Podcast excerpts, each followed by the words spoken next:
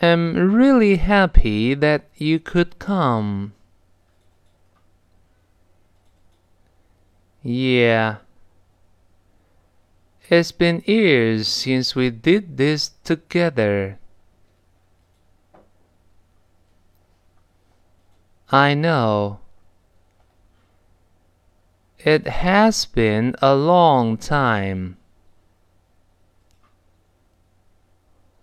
Well, anyway, a drink to our friendship. Cheers.